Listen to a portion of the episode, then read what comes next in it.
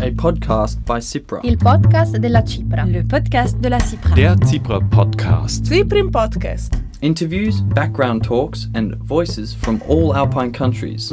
Listen to this and more in the podcast of the International Commission for the Protection of the Alps. www.cipra.org forward slash podcast.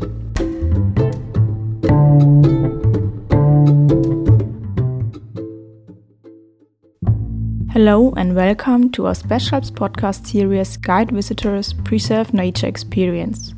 Today we will be talking about the carrying capacity of destinations in the Alps. My name is Maya Simon and I'm working at the community network Alliance in the Alps. This is the fourth episode in the series produced by Cipra International and Alliance in the Alps. All episodes are in English. Additionally, this episode will be available in Italian so if you speak Italian, feel free to choose the Italian episode. What are police officers looking for in the Allgäu Mountains and why is a surveillance camera installed there? You may have heard of the Schrecksee Lake near Bad Hindelang in Germany. According to one magazine, it is one of the most beautiful mountain lakes in the Alps and has become a real tourist magnet, attracting not only day trippers, but also many people who bivouac there and leave lots of rubbish behind. However, the lake is located in the Allgäuer Hochalpen Nature Reserve, where camping, bivouacking, fires, drone flying, and littering are all prohibited. Unfortunately, the problems could not be prevented by means of information boards, patrols, or verbal warnings from rangers. The only solution open to the mayor of Bad Hindelang was to install a surveillance camera at the lake and immediately call the police when campers were spotted. They would then receive fines. Illegal overnight stays were thus brought under control. During the day, crowds of people still come to the lake to take photos. Can the nature reserve cope with the crowds in the long run? How many people are too many people at the lake? The Schrecksee is one of many examples in the Alps whose carrying capacity has already been reached or even surpassed. Natural environment, local culture, and geographically diverse habitats are the major attractions of mountain areas. In many alpine destinations, tourist numbers are growing rapidly, which puts pressure on local infrastructures, the environment, and the population. The Alps are considered a tourist hotspot in the midst of Europe. A tourist hotspot also always has a certain potential for conflict when the destination's carrying capacity is exceeded. Tourist hotspots and the carrying capacities of tourist regions were also the focus of a project by CIPRA Germany, as Deputy Director Henriette Adolf explains. We conducted a project over the last two years uh, that was called Facts for Tourism and basically um, tried um, to do some uh, science communication and provide local actors and stakeholders in the tourist destinations with the newest research results that science um, and the researchers are producing at the universities or institutes or, or anything. And um, yeah, uh, we had different chapters, and one of those chapters, of course, also looked at the effects of tourism. And um, if you look at the effects of tourism in the Alps, of course, you have um, a lot of positive effects like the economic effects and um, maybe the, the effects for the inhabitants that there's more infrastructure and a better offer of um, restaurants and pools and, and whatever. But there we also have a lot of uh, negative impacts, of course, especially if you look at ecological effects and um, also maybe social effects.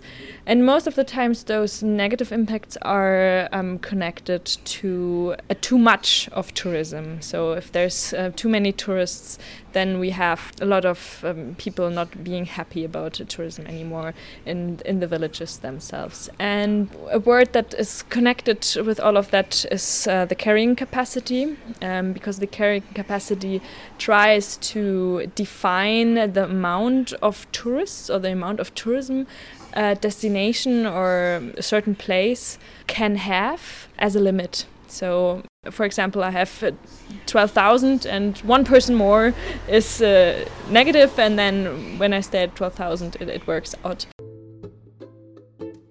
The term carrying capacity is used in several disciplines and in everyday language. So, special attention should always be paid to the context in which the term is used, and the understanding of the term should be specified accordingly that definition or that, that word um, became really popular over the last few years. Also, of course, in the um, discussion about over tourism. So, over tourism, the too much of tourism that has negative impacts for a destination. Uh, not to be mistaken for uh, maybe the word crowding, which just describes that there's like a high number of tourists uh, in, in a place, but not necessarily with negative impacts. These negative impacts mostly affect tourism destinations or the natural environment. A distinction can also be made between over-tourism and over-visiting. Over-visiting refers primarily to day trippers who are only at the destination for a few hours. You might have heard of Hallstatt in Austria. On some days, up to 10,000 tourists come to this village of 800 inhabitants. Almost every one of them wants to take a selfie by the lake. The origin of the Asian love for Hallstatt is presumably a South Korean Netflix series Spring Waltz from 2006, part of which was filmed in Hallstatt. Since then, many have wanted to see the place in real life. The fact that this Austrian village, including its lake and market square, has been duplicated in China has brought further fame to the original, and now thousands of Hallstatt selfies on social networks are adding to the hype. The rush is continuous. Tourists now come all year round, not just in summer. This is a problem for many Hallstatt residents. Furthermore, it poses a dilemma for the locals. The tourists bring in a lot of money, which benefit the community, but it also leads to tensions among neighboring residents. The focus of the global discussion on over-tourism is mostly on urban areas and describes the overstepping of social carrying capacity limits. However, in the context of rural areas, as many areas of the Alps, other carrying capacities have to be considered for the areas influenced by tourism.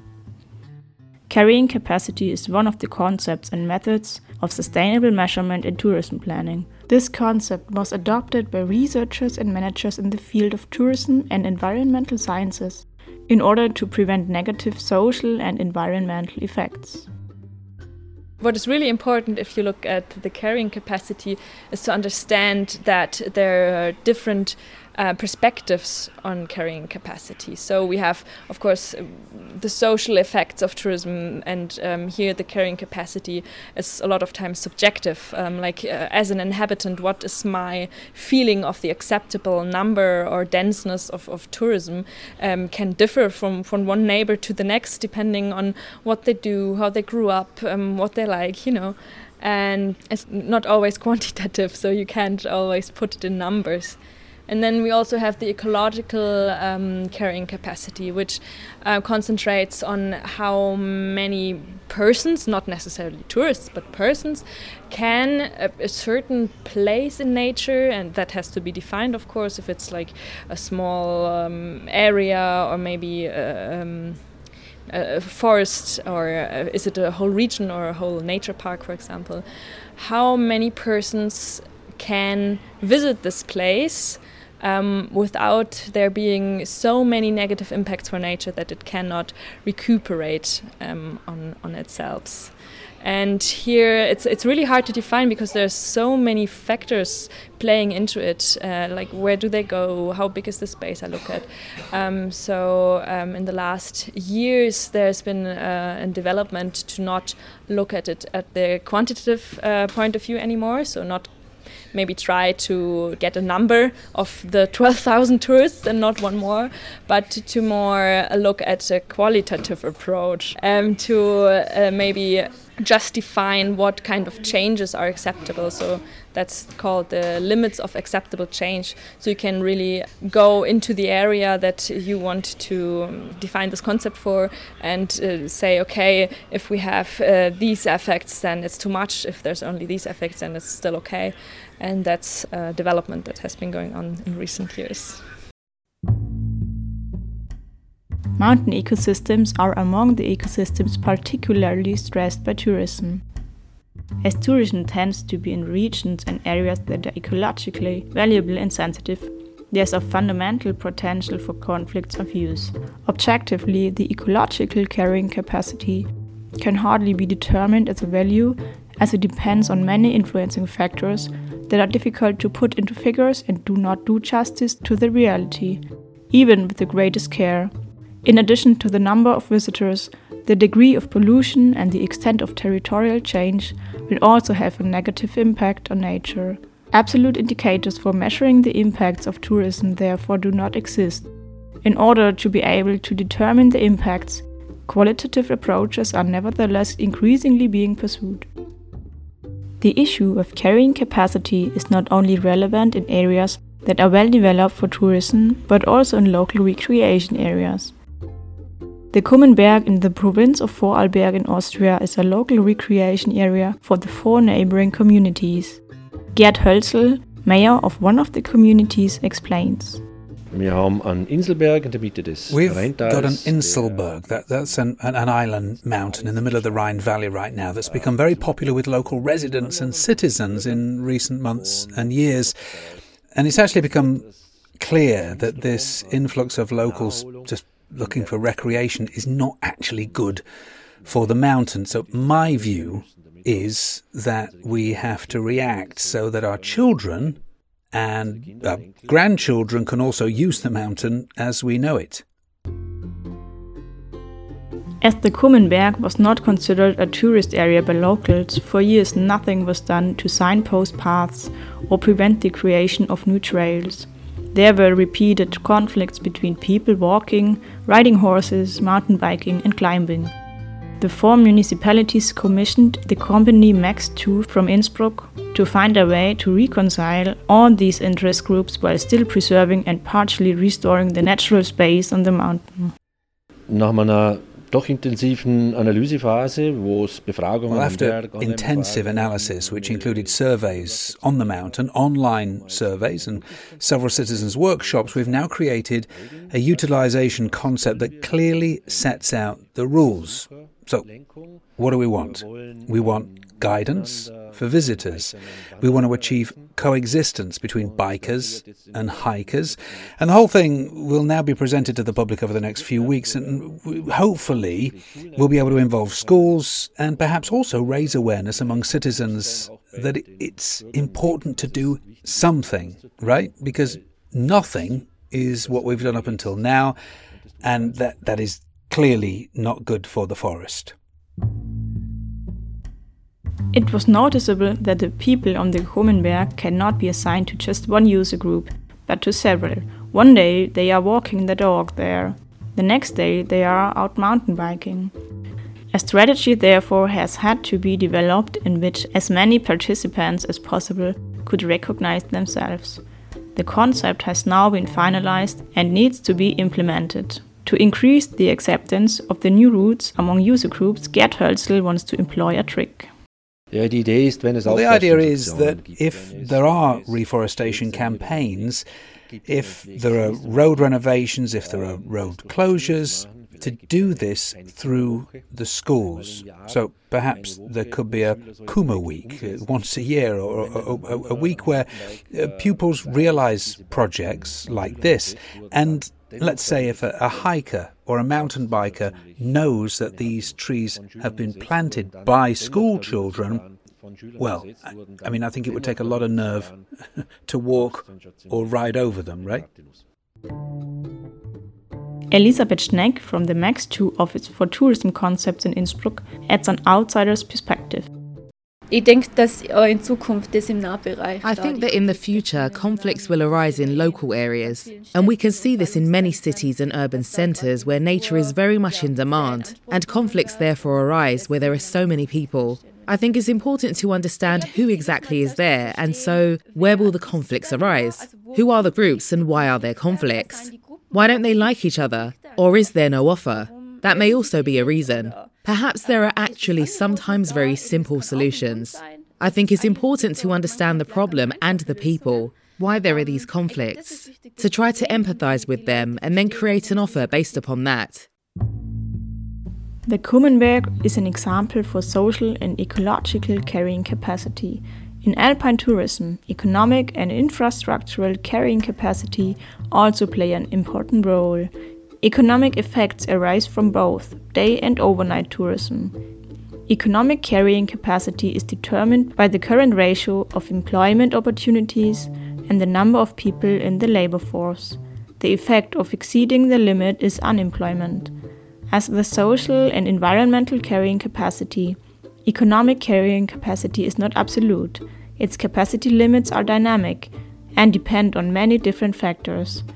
The economic carrying capacity can be used to determine approximately how much tourism activity is at least necessary to enable the economic existence or livelihood of the regional population or businesses in tourism.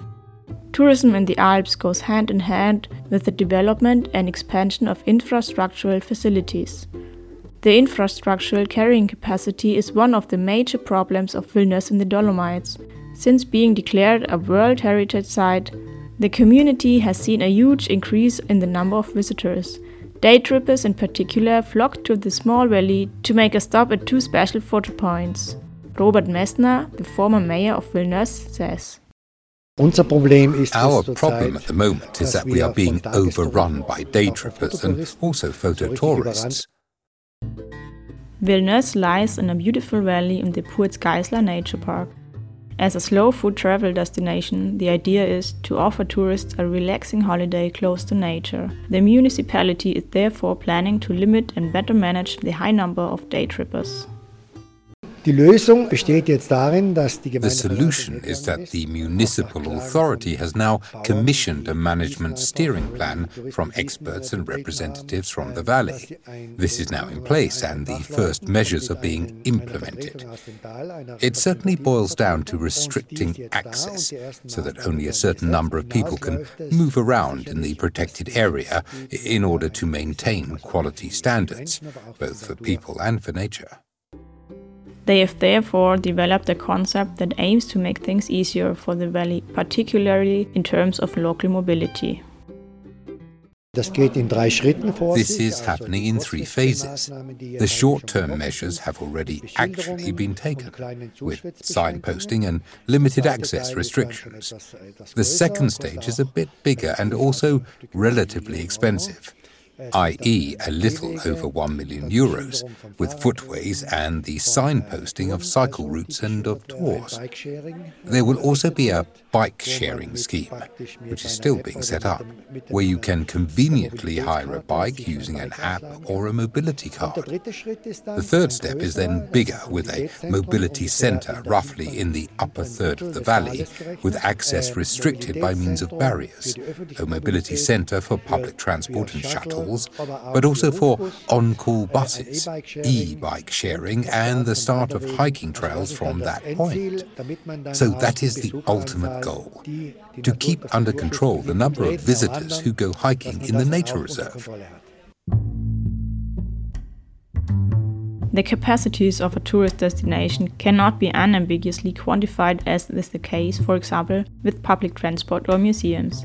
There is no single way of quantifying the carrying capacity for such different aspects as the social, economic, or environmental dimensions. Not only will the carrying capacity vary according to different regional circumstances, but there is also no one size fits all approach for assessing the carrying capacity of tourist destinations. The process of carrying capacity measurement or calculation should be accompanied by an external overview or expertise to support from a neutral position to destination in each step of the chosen methodology. There are also specific calculation approaches. For example, the physical carrying capacity is the maximum number of visitors who can be physically present at a given place and time. It is calculated using the following equation. The area suitable for tourists is multiplied by the amount of space that each visitor needs so as to be able to move easily and not interfere with other physical phenomena or people which is then multiplied by the number of daily visits to a particular place. With the use of many different criteria, the carrying capacity limit for cities, for infrastructure, and even for nature can be calculated. When considering sensitive natural areas, the human impacts on plant growth, soil, water, and animals in the region are particularly relevant. Carrying capacity should be a basic component for the planning of any tourist destination and is considered the benchmark both for tourism regulation and management. In order to control unwanted activities, an assessment of carrying capacity can be used to judge the tourism impact on space and the environment. It represents an important component when planning spatial development in tourism and is one of the mechanisms used to establish the standards for sustainable tourism. It is important to act with foresight. Each municipality in each area must find individual solutions, but can of course learn from other destinations. With our speciAlps podcast series, we aim to gather knowledge and contribute to the exchange of experience across the Alps. If you would like to hear more about visitor guidance in the Alps, please listen to the CIPRA channel on SoundCloud. You will find the links in the description. The limits of tourism in the Alps are also discussed in the current episode of Alpenrauschen, a German language podcast produced and presented by Paul Kuncio from CIPRA Austria. He talked to a member of the Municipal Council of Hallstatt, a small municipality in the middle of a beautiful scenery of mountains and lakes that is overrun by day trippers from all over the world. How does the municipality deal with the situation, and why do inhabitants even protest against overtourism? You can find a link to the podcast Alpenrauschen in our show notes. This was the fourth episode of our speciAlps podcast series Guide Visitors Preserve Nature Experience. More information about this podcast series is available on alpenallianz.org and cipra.org. My name is Maya Simon, and I thank you for listening. This project is supported by CIPRA International and the community network Alliance in the Alps. It is made possible by the German Federal Ministry for the Environment, Nature Conservation, Nuclear Safety and Consumer Protection. A podcast by Cipra. Il podcast della Cipra. Le podcast de la Cipra. Der CIPRA Podcast. Cyprian Podcast. Interviews, background talks, and voices from all Alpine countries. Listen to this and more in the podcast of the International Commission for the Protection of the Alps, www.cipra.org forward slash podcast.